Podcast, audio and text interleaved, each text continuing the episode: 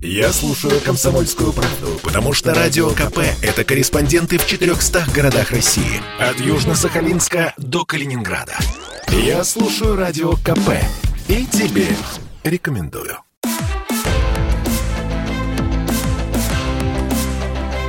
Исторические хроники с Николаем Сванидзе на Радио КП. Год 1921. За год до гибели в 1936 на обратном пути с похорон английского короля Георга V маршал Советского Союза Михаил Николаевич Тухачевский заехал в Париж. Фантастичность этой ситуации усугубилась тем, что заместитель наркома Михаил Николаевич Тухачевский, в прошлом подпоручик царской армии, встретился с своими однополчанами, офицерами лейб-гвардии Семеновского полка. То есть герой гражданской войны в Париже встретился с белыми эмигрантами, офицерами, воевавшими под началом Корнилова, Деникина и Врангеля. Более того, во время этой встречи Михаил Тухачевский сказал друзьям юности «Я проиграл». В декабре 1917-го, когда Тухачевский прощался в Петрограде с друзьями, семеновцами, уходившими на Дон к Корнилову, он говорил им «Я остаюсь, сейчас мне по пути с большевиками». В этом заявлении 25-летнего Тухачевского обращает на себя внимание слово «сейчас». Судя по всему, Тухачевский опрометчиво надеется на свободу выбора и маневра в дальнейшем, а главное – он полагает, что новая ситуация в стране открывает для него неожиданные карьерные перспективы – Тухачевский честолюбив. Он окончил Александровское военное училище в Москве 12 июля 1914 года, прямо накануне Первой мировой войны. Он был первым по успеваемости и по дисциплине. Ему предоставили свободу выбора места службы, и он предпочел Семеновский полк. В планах была Академия Генштаба. В 13 году, во время празднования 300-летия Дома Романовых, за рвение в службе портупей юнкер Тухачевский представлен Николаю II – Юнкер Алексеевского училища Владимир Посторонкин общался с Тухачевским на учениях. В воспоминаниях, изданных в Праге в 1928 он пишет «Тухачевский с течением времени становился фанатиком в достижении цели. Его руководящий принцип – достигнуть максимума служебной карьеры, то есть он игрок». Музыковед Сабанеев, вхожий в старую дворянскую семью Тухачевского, писал – он снимался на фото в позах Наполеона, усваивал себе надменное выражение лица, чувствовал себя рожденным для великих дел. Это носило характер мальчишества. На старших курсах военного училища Тухачевский написал докладную руководству о поведении младших юнкеров. Трое юнкеров – Красовский, Яновский и Авдеев – после этой докладной покончили с собой.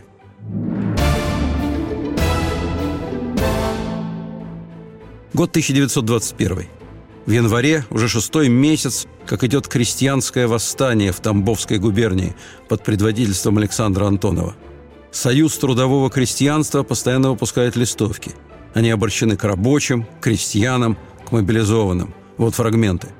Несмотря на все старания большевиков очернить крестьянское движение всякими гнусными измышлениями, все отлично знают, что повстанцы – это подлинное трудовое крестьянство, которое горбом кормило и кормит всю Россию, у которого с рук не сходят мозоли.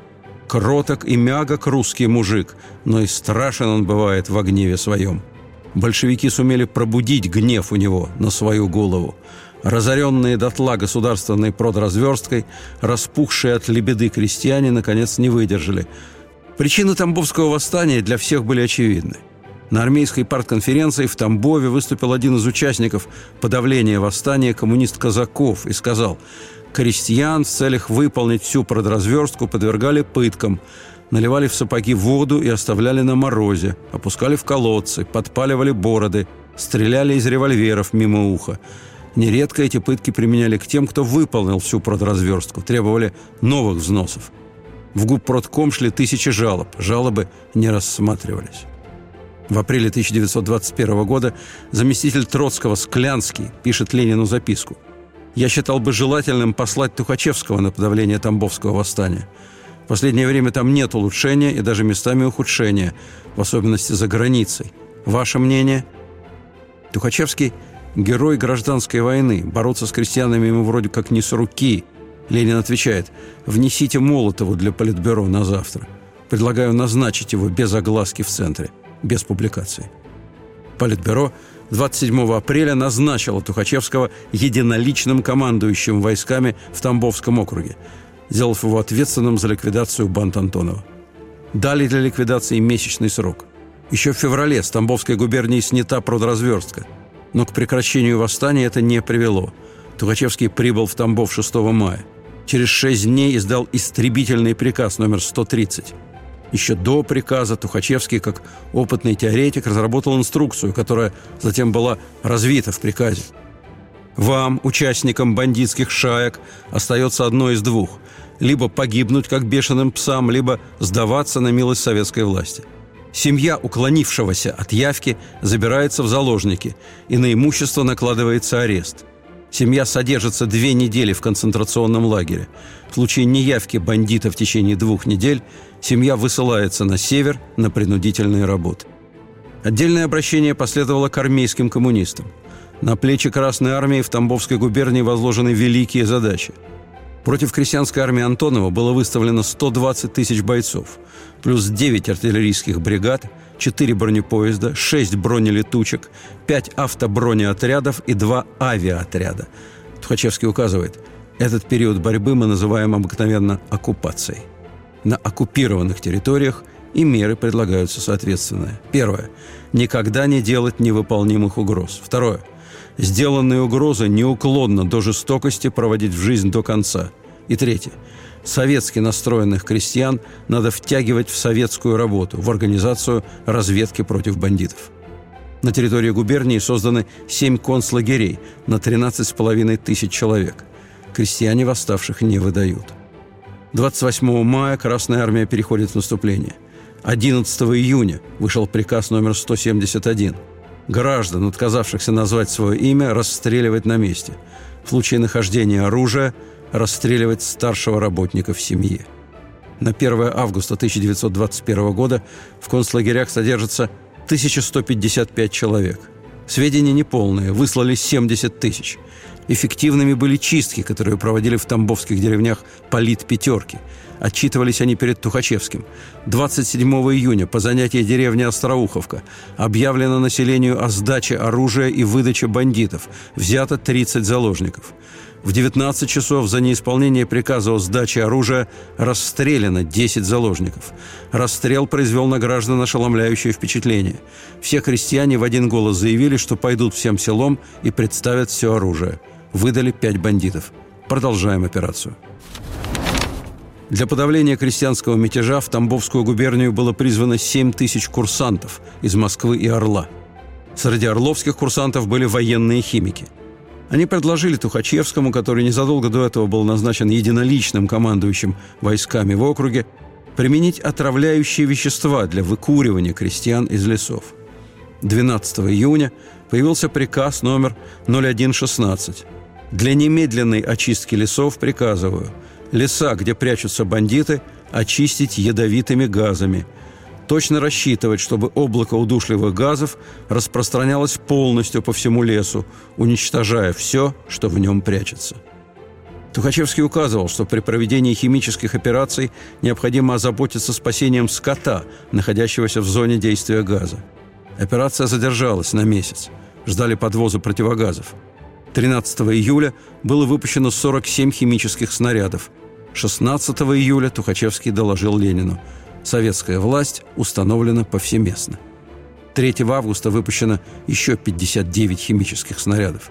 Ранее химическое оружие применялось в Киеве в 18 году, а также при подавлении крестьянского восстания в Ярославской губернии в 19 -м.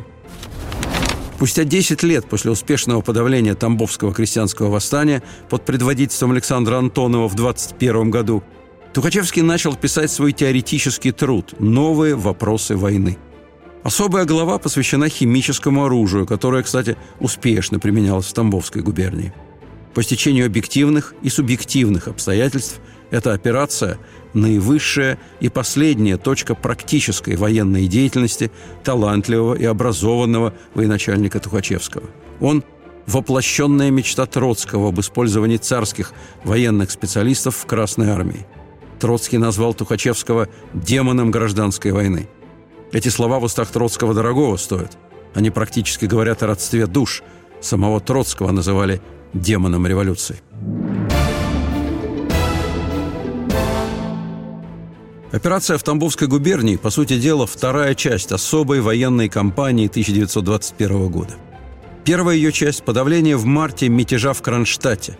Тухачевский занят и во второй, и в первой частях. В Тамбове перед ним крестьяне, в Кронштадте – моряки. Войну в Тамбове и Кронштадте Тухачевский иногда называет «командировками». На самом деле, до Кронштадта сначала была Москва. В январе 21-го в колонном зале Дома Союза в бывшем дворянском собрании проходила конференция профсоюза металлистов. Рабочие металлисты с трибуны требовали свободы слова, а в кулуарах убеждали друг друга в неизбежности скорого падения советской власти. Бывший генеральный прокурор СССР, а в январе 21-го журналист Андрей Вышинский освещает происходившее в Доме Союзов.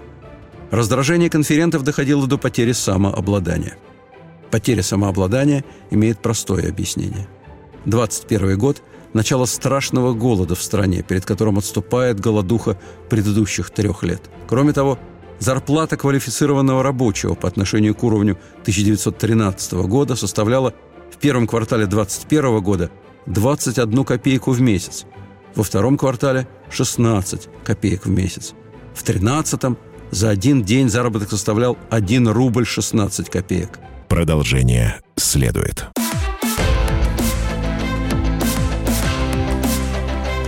Исторические хроники с Николаем Сванидзе на радио КП. На Александровском заводе в Петрограде, выпускавшем ранее наиболее технологичную продукцию, рабочие заняты изготовлением сковород, зажигалок и топоров, которые уносят на продажу. 11 февраля из-за острейшего топливного кризиса решено закрыть 93 предприятия, включая знаменитые Путиловский, Сестрорецкий и Треугольник. Список опубликован в газетах. По сравнению с 2016 годом количество рабочих в Питере сократилось в пять раз. Население Питера сократилось с 2 миллионов 347 тысяч до 799 тысяч человек. То есть, кроме огромных человеческих жертв в гражданскую войну, Россия расплатилась всеми успехами своего дореволюционного экономического подъема. Экономические ориентиры исчезли, огромная страна надорвалась, и дальше все пошло с кровью. И революция наша сволочная, и революционеры наши сволочи, честным людям ни жить, ни работать нельзя, говорил коммунист, рабочий Юрий Лутовинов. В будущем он покончил с собой. В феврале в Москве идут забастовки. Вслед за Москвой события начинаются в Питере. После очередного сокращения продовольственного пайка забастовали рабочие Трубочного и Балтийского заводов – 24 февраля рабочие вышли на демонстрацию, требуя хлеба и советов без большевиков. На разгон демонстрации выпустили курсантов военных училищ. В городе ввели военное положение, провели аресты. Демонстрации назвали контрреволюционным мятежом. И вот на этом фоне начались события в Кронштадте. 25 февраля представители экипажей линкоров Севастополь и Петропавловск отправились в Петроград для выяснения обстановки в городе. По возвращении рассказали – Моряки принимают резолюцию. Требуют свободы слова и собраний, освобождения заключенных в связи с рабочими и крестьянскими движениями, ликвидации коммунистических политотделов, предоставления крестьянам права распоряжаться землей и свободно торговать. И главное требование моряков – долой продразверстку в деревне, долой продотряды. И это естественно. Большинство кронштадтских моряков – выходцы из деревень. Их иногда отпускали в короткие отпуска домой. Они получали из дома письма – они в курсе, что в деревнях голод, что крестьян заставляют сдавать продотрядам даже резаную картошку, посаженную накануне. Крестьяне выкапывали и сдавали. В самом Кронштадте паек постоянно сокращали. Эти моряки воевали в гражданскую, верили агитации. Теперь война кончилась. Наступило отчаяние. Командующий Балтийским флотом Федор Раскольников питается отлично – это в 1939-м Раскольников станет невозвращенцем. Он останется за границей и умрет в своей постели. Кстати, он написал Сталину знаменитое открытое письмо, которое уже во времена перестройки будет напечатано в журнале «Огонек» и произведет сильнейшее впечатление своим рефреном «Вы расстреляли их, Сталин». В этом письме Федор Раскольников адресовал Сталину слова «С жестокостью садиста вы избиваете кадры, полезные и нужные стране. Они кажутся вам опасными с точки зрения вашей личной диктатуры. Вы обезглавили Красную Армию. Вы убили самых талантливых полководцев, воспитанных на опыте мировой и гражданской войн, во главе с блестящим маршалом Тухачевским. Но этот штучный бунт Раскольникова будет в 1939-м. В 21-м Федор Раскольников чистил комсостав флота и проживал в Кронштадте в особняке с женой Ларисой Рейснер. Лариса Рейснер – поэтесса Серебряного века, комиссар Балтийского флота и прототип женщины-комиссара в оптимистической трагедии драматурга Всеволода Вишневского. Она очень красивая женщина.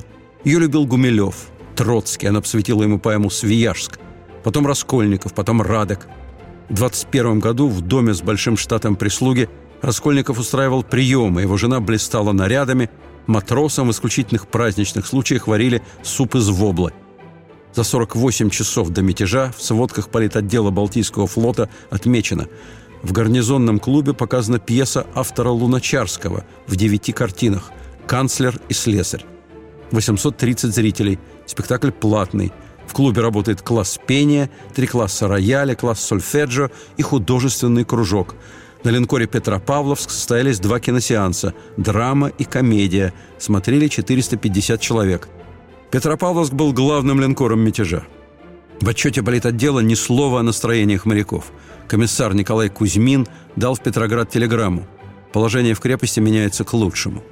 1 марта в Кронштадт прислали председателя в ЦИК Калинина. На митинге на Якорной площади Калинин заговорил о достижениях советской власти. Пошли крики «Хватит похвал! Скажи, когда отменят продразверстку, когда перестанут душить мужика!» Калинин уехал. Комиссара Кузьмина моряки арестовали. Потом закричали, что нужны меры к самозащите. Власть в Кронштадте взял Временный революционный комитет. В Москве в правительственном сообщении говорилось, что в Кронштадте вспыхнул белогвардейский мятеж. Кронштадтский ревком выпустил воззвание. «Товарищи, не верьте словам самодержавных комиссаров. Это наглая ложь». Кронштадту начали стягивать войска. Семьи моряков в Питере взяли в заложники. Тухачевский прибыл в город 5 марта. Ему поручили подавить мятеж. Его торопили покончить с Кронштадтом до 8 марта. В этот день открывался 10-й съезд партии. 6 марта в Питере арестовали и расстреляли мирную делегацию из Кронштадта. 8 Тухачевский бросил на штурм 3000 курсантов. Партийный съезд открылся. Ленин заявил, белогвардейский мятеж будет отбит в ближайшие дни, если не в ближайшие часы. Кронштадтцы отбили атаку. Почти все шедшие по льду на штурм убиты или ранены. Еще 7 марта военнослужащая 4-го Петроградского арт-дивизиона Анна Кожевникова была расстреляна за разговор с подругой. «Ой, что происходит в крепости», — говорила она. «Многие коммунисты решили выйти из партии». Это была чистая правда. За дни восстания в крепости из партии вышли 900 человек. 8 марта Ленин на съезде поставил вопрос об отмене продразверстки – Главное требование кронштадтцев удовлетворено. Решено прекратить сопротивление и уйти в Финляндию. Что касается требования свободной торговли, то 8 марта на съезде Ленин сказал, что свобода торговли приведет к белогвардейщине и к победе капитализма. Через неделю к концу съезда Ленин изменил позицию и убеждал делегатов, что страшного в торговле ничего нет, потому что власть в руках рабочего класса. Как раз в тот момент, когда завершилась ленинская эволюция в отношении свободной торговли, Тухачевский начал второй штурм Кронштадта. 25% красноармейцев в 499-м пехотном полку шли в оттепель 17 марта в валенках, 50% в лаптях. Тухачевский хотел руководить ими по телефону, не получилось. Снарядами порвало провода. Для переброски пулеметов и боеприпасов изготовили салазки – Солдатам увеличили норму продовольственной выдачи. На линкоре «Петропавловск» большинство экипажа в Финляндию не ушло. Утром в разгар штурма они помыли палубу, сходили в баню, сложили оружие и стали ждать дальнейшей участи. Помимо арестов, показательного процесса и расстрелов участников кронштадтского мятежа, в качестве наказания была избрана еще одна дополнительная мера. В официальной трактовке событий весны 21 года – не было ни слова о том, что антикоммунистическое восстание поднято моряками, ранее участвовавшими в Октябрьском перевороте и гражданской войне. Летом 21 года в качестве организаторов восстания была названа Петроградская боевая организация, имевшая целью свержение советской власти. Поэт Николай Гумилев, женой которого в свое время отказалась стать Лариса Рейснер, расстрелян за недоказанную принадлежность к этой организации. Кронштадтский мятеж имел еще одно последствие, кроме расстрела моряков, которые его подняли. Гражданская война уже закончилась. В 21 году молодым людям лет 15-16, которые в силу возраста не знали и не понимали, что такое гражданская война, Кронштадт выпал неожиданным романтическим подарком. Эти юнцы бежали в Кронштадт, чтобы успеть за жизнью. Им хотелось соучастия и активного зрелища – Красноармейцев в лаптях, идущих по льду на штурм крепости, было смертельно жалко. К тому же они оказались победителями. Среди таких мальчишек было много выходцев из интеллигентных и даже дворянских семей. Одного я знаю. Это дед моей жены, Андрей Филиппов. В 1937 году расстрелян.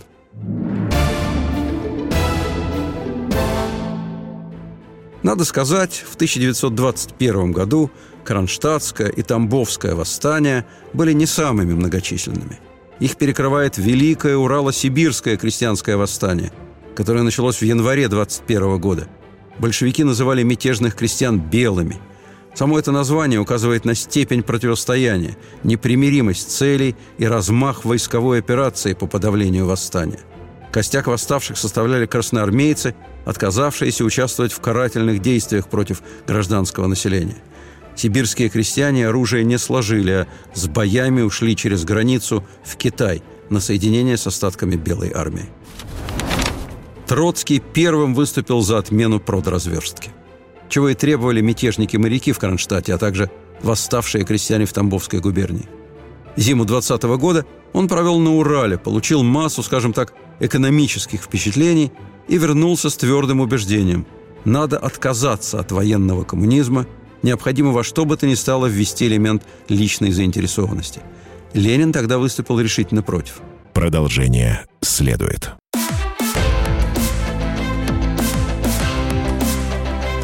Исторические хроники с Николаем Сванидзе на радио КП.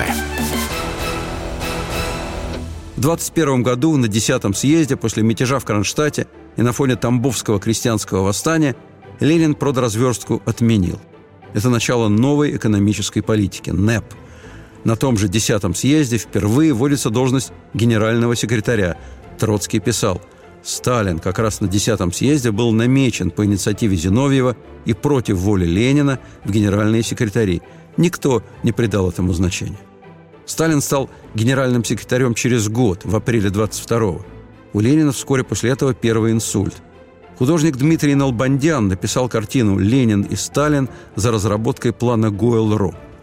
Разработкой плана электрификации России занимался с Лениным не Сталин, а Георгий Максимилианович Кржижановский.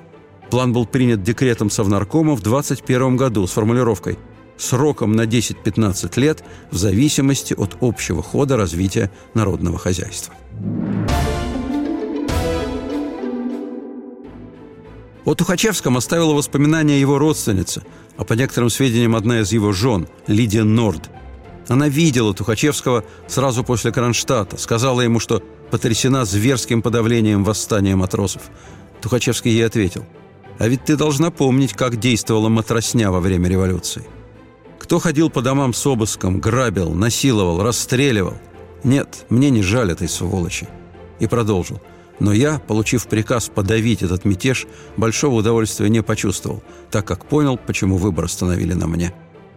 Тухачевский знал, что Кронштадт и Тамбов – это расплата за поражение в польской кампании 1920 года в неудавшейся войне против Польши. В 20-м, весной, он был назначен командующим Западным фронтом, в то время главным фронтом для Красной Армии. Тогда Ленин выдвинул лозунг «Через Варшаву на Берлин и Париж», Тухачевскому 27 лет. Его противник – 53-летний маршал Юзеф Пилсудский. Пилсудский в Первую мировую был на генеральских должностях. Тухачевский в то время командовал взводом. Теперь перед Тухачевским после побед над Колчаком и Деникиным наконец-то возникла цель, о которой в юности он не мог даже мечтать. Это не была просто война с Польшей, это был его, Тухачевского, поход на Европу. Его приказ перед июльским наступлением отчетливо передавал его состояние – Бойцы рабочей революции, устремите свои взоры на Запад. На Западе решаются судьбы мировой революции. Через труп Белой Польши лежит путь к мировому пожару на Запад, на Вильно, Минск, Варшаву, марш.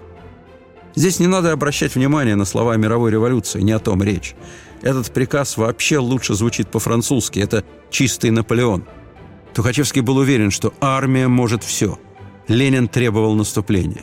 Дзержинский не переставал настаивать, что поляки ожидают Красную армию, чтобы избавиться от помещиков. Сталин 4 августа телеграфировал Ленину «Польша расслаблена». 14 августа передовые красные части были в предместьях Варшавы, но сначала беспричинно переоценили революционные чувства поляков и сначала и в конце недооценили польское национальное чувство. 16 августа поляки перешли в контрнаступление, а потом в наступление по всему фронту. Дошли до Минска. Это было полное поражение красных. Троцкий в воспоминаниях написал «После вчерашних блестящих побед никому не хотелось с этим мириться. Я застал в Москве настроение в пользу Второй польской войны – Желание являлось отцом мысли. Троцкий выехал на Западный фронт, убедился в непригодности армии к повторному наступлению, вернулся в Москву, и Политбюро вынесло решение в пользу заключения мира с Польшей. Мирный договор был подписан 18 марта 21 года, когда Тухачевский штурмовал Кронштадт. Своей родственнице Лидии Норд Тухачевский о войне с Польшей сказал я ясно увидел, что моя армия состоит на 50% из всякого сброда, и что она не такая, какую я хотел бы иметь. Скорее всего, этой армии после четырех лет мировой войны и трех лет гражданской просто осточертела война. До революционного броска в Европу крестьянской армии вообще не было никакого дела. В 20-м, после Польши, Тухачевский счел, что его карьера завершена – Однако после подавления кронштадтского мятежа возникло ощущение, что он реабилитирован. Между Тухачевским и советским главкомом, бывшим царским полковником Сергеем Сергеевичем Каменевым, состоялся разговор по прямому проводу сразу после Кронштадта. «Наша гастроль здесь закончилась. Разрешите возвратиться во свояси», — сказал Тухачевский. Каменев ответил. «Ваша гастроль закончилась блестяще. Поздравляю». Исторические хроники с Николаем Сванидзе. Вопреки всякой исторической логике, интересным все-таки оставался вопрос, что было бы, если бы Тухачевский во главе армии прошел через всю Европу и дошел до Парижа. Когда Ленин торопил Тухачевского с наступлением, он вряд ли просчитывал все до конца. Троцкий о Ленине говорил, Ленин не был механическим счетчиком, не делающим ошибок. Ошибки у Ленина были, и очень крупные ошибки, в соответствии с гигантским размахом его работы – Тухачевский во главе армии мог бы оказаться гигантской ошибкой Ленина. Невозможно предположить, какая роль осталась бы Ленину и Троцкому, если бы они оказались далеко в тылу, в хвосте у вырвавшегося вперед командарма.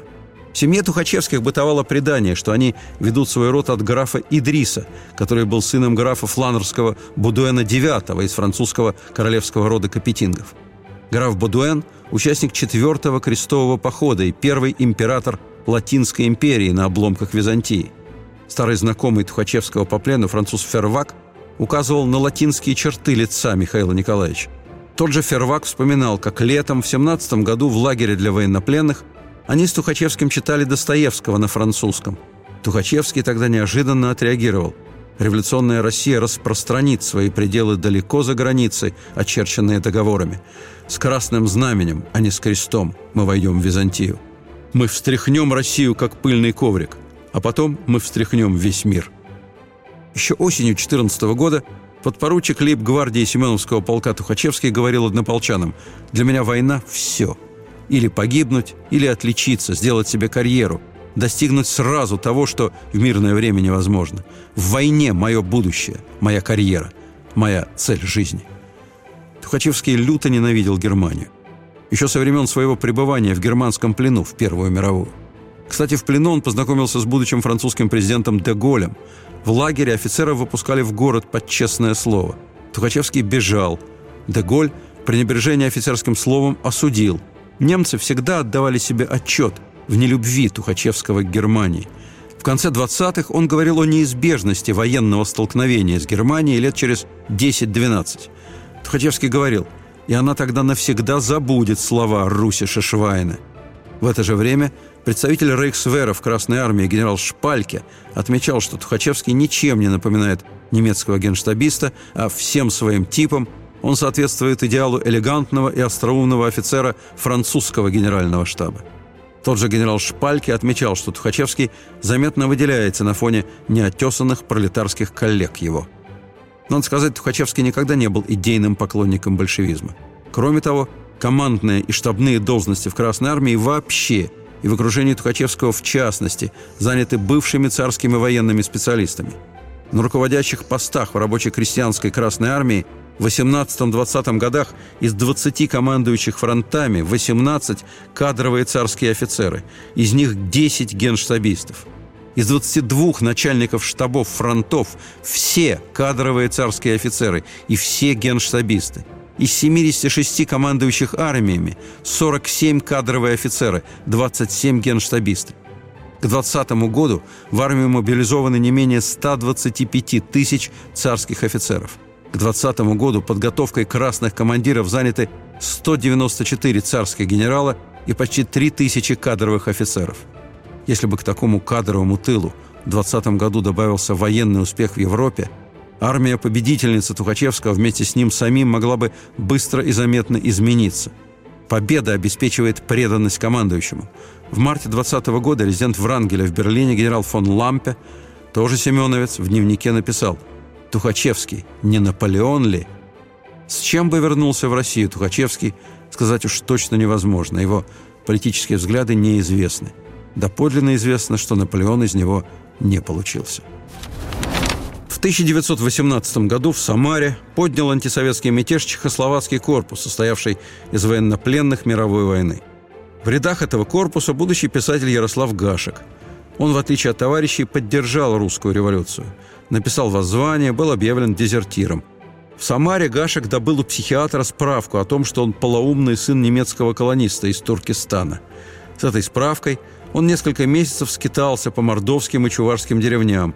Ему удалось перейти линию фронта и присоединиться к отряду чувашей, которые направлялись в Бугульму, которую только что отбил у белых Михаил Тухачевский.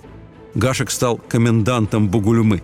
Вскоре он приписан к политотделу 5-й армии Тухачевского – Пересекались ли они лично с Тухачевским, неизвестно. В 21 году в Чехии вышла знаменитейшая книга Гашика «Похождение бравого солдата Швейка», где Швейк называет себя официальным идиотом.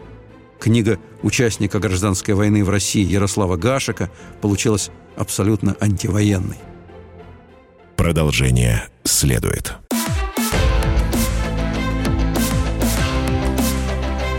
Исторические хроники с Николаем Сванидзе на радио КП. Между бывшими царскими офицерами чувства кастовой общности не было. В 1924 году царский полковник, генштабист и начальник штаба рабоче-крестьянской Красной Армии Борис Михайлович Шапошников написал книгу «На Висле». Он возложил всю ответственность за провал польской кампании исключительно на Тухачевского – это время первые годы после гражданской войны. Бывшие царские офицеры чувствовали себя героями, потому что это они на самом деле выиграли гражданскую. А государственная система еще окончательно не заматерела. И поэтому эти герои гражданской уже и еще не боятся между собой обсуждать, почему они пошли на службу к красным. В отношении себя Тухачевский крайне болезненно воспринимал эти разговоры. По воспоминаниям Лидии Норт, он не мог успокоиться – мне наплевать на все эти разговоры, но просто интересно, почему только Тухачевский является притчей во языцах? А я вот знаю, что никто не упрекнет генералов Потапова, Брусилова, полковников и подполковников Егорова, Петина, Шварца, Корка, Сологуба, Шапошникова и всех остальных, вступивших в Красную армию. Разве они, будучи генералами и штаб-офицерами царской армии, не сделали того же, что сделал я, будучи только в чине поручика? Каким образом можно перейти на службу красным и соблюсти невинность? На самом деле подобные частные разговоры и в 24 году были уже малоуместны. Уже в 24-м Тухачевский взят на оперативный учет ОГПУ вместе с такими известными военачальниками и военными теоретиками, как Каменев, Вацетис, Снесарев, Свечин, Бонч-Бруевич. Михаил Дмитриевич Бонч-Бруевич – генерал-лейтенант царской армии. В 18 году по указанию Ленина занят обороной Петрограда – он брат управляющего делами Совнаркома Владимира Дмитриевича Бонч-Бруевича, который известен как автор рассказа о Ленине под названием «Общество чистых тарелок». Рассказ о том, как хорошо кушал Ленин в детстве и что придумал отец Ленина, чтобы тот кушал еще лучше, Бонч-Бруевич успел написать в короткий период НЭПа между страшным голодом начала 20-х и чудовищным голодом конца 20-х годов в СССР.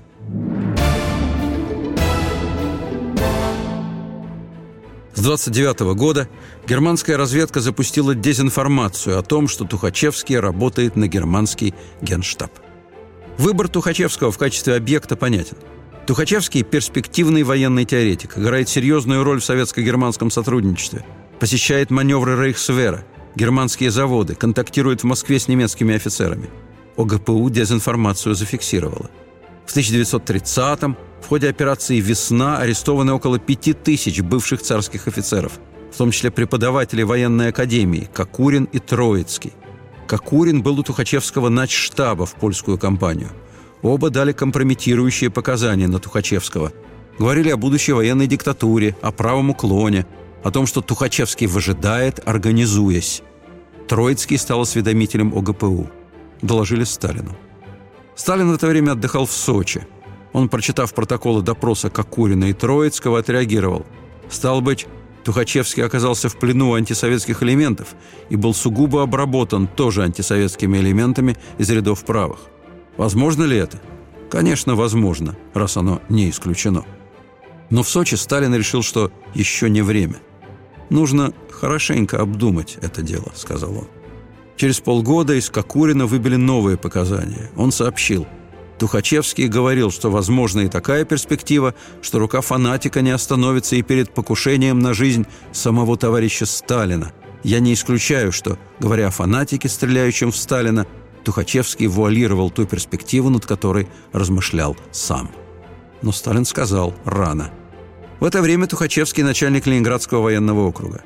Он живет на Миллионной, его кабинет в Генштабе в западном крыле с окнами на Дворцовую площадь. В 1933-м его наградили орденом Ленина. 7 ноября 1933 он принял парад на Красной площади. В 1934-м он избран кандидатом в члены ЦК ВКПБ. В 1935-м Тухачевский вместе с Ворошиловым, Буденным, Егоровым и Блюхером удостоил звания маршала Советского Союза. В 1936-м в апреле он становится первым заместителем наркома обороны и начальником управления боевой подготовки рабоче-крестьянской Красной Армии. Вот как долго мог выжидать Сталин. 1 мая 1936 года, после парада на банкете в квартире Ворошилова, между Ворошиловым, Буденным и Тухачевским затеялся спор о старом. Кто же все-таки виноват в поражении под Варшавой? Потом перешли на сегодняшние дела. Тухачевский обвинил Ворошилова в том, что он создает личную группировку в Красной армии. Ворошилов ответил, «А вокруг вас разве не группируются?» Георгий Константинович Жуков в воспоминаниях писал, все мы чувствовали, что главную, руководящую роль в наркомате обороны играет он. Он, то есть Тухачевский.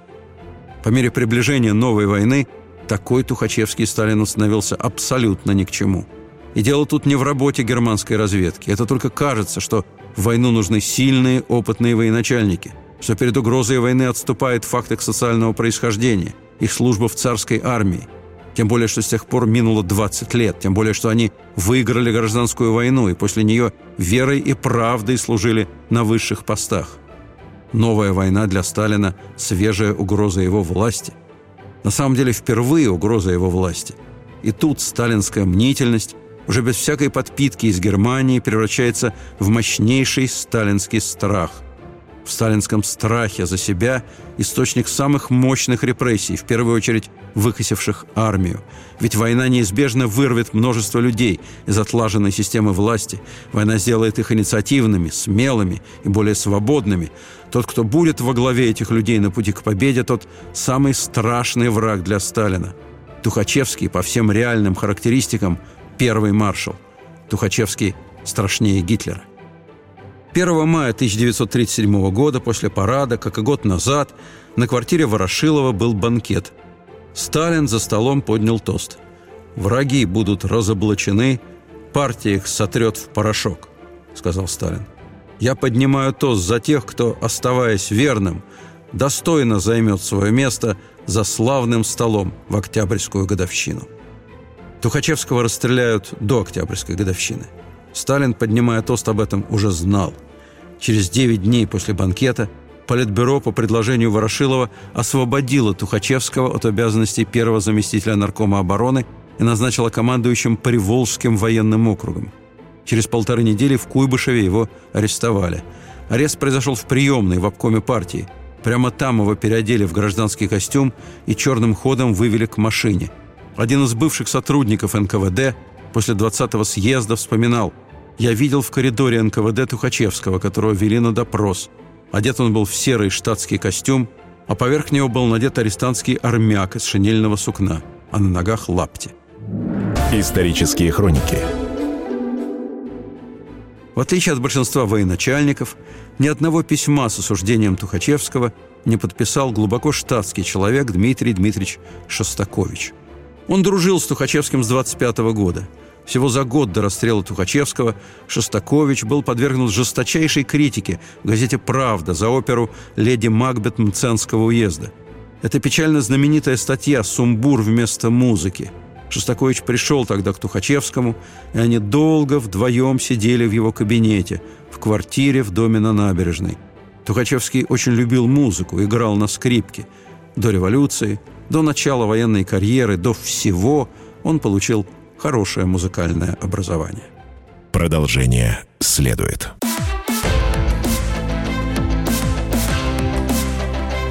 Исторические хроники с Николаем Сванидзе на радио КП.